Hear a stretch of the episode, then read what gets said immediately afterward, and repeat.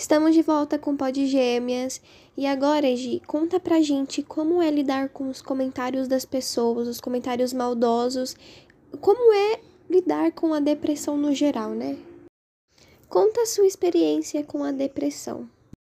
Eu procuro assim, tipo, não dá muita atenção para comentários maldosos, mas às vezes afeta, ainda mais quando os comentários geralmente podem vir da sua própria família falar que você tá fazendo frescura, que você quer chamar atenção, realmente dói e você fica, mano, não é isso, sabe? Tipo, maneira que você fala.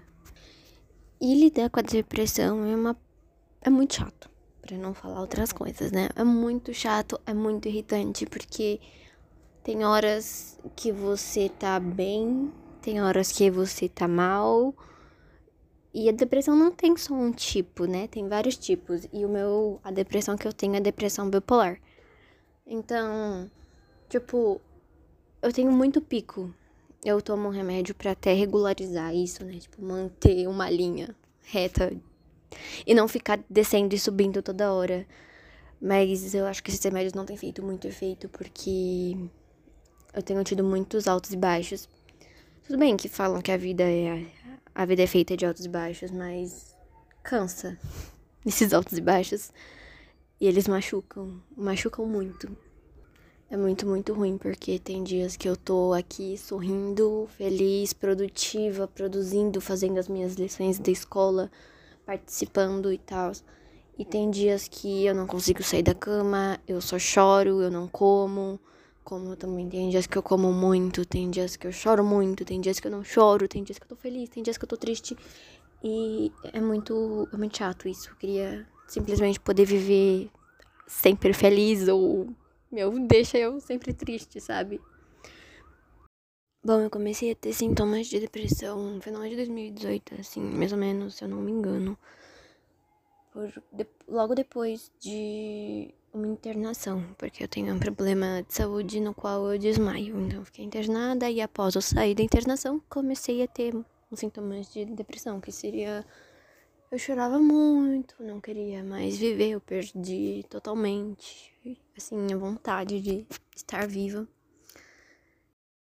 E em uma das madrugadas que eu passava acordada, né, porque eu não dormia, eu escrevi uma carta para minha mãe, que era tipo, não sei, acho que era meio que um pedido de socorro. Não sei o que deu, eu fui lá e comecei a escrever.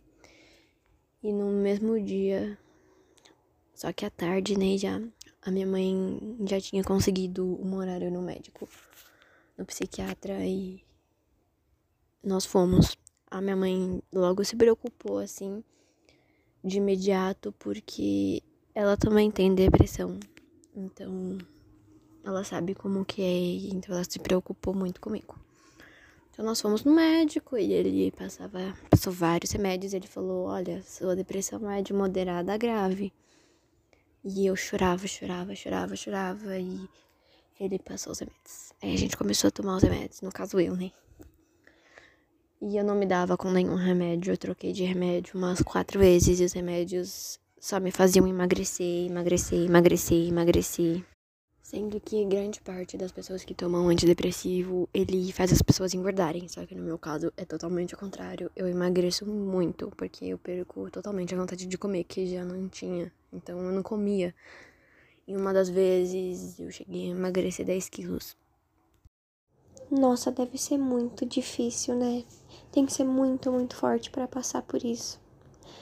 Bom, gente, a gente vai para o último intervalinho agora e já já voltamos com o último bloco de Pode Gêmeas.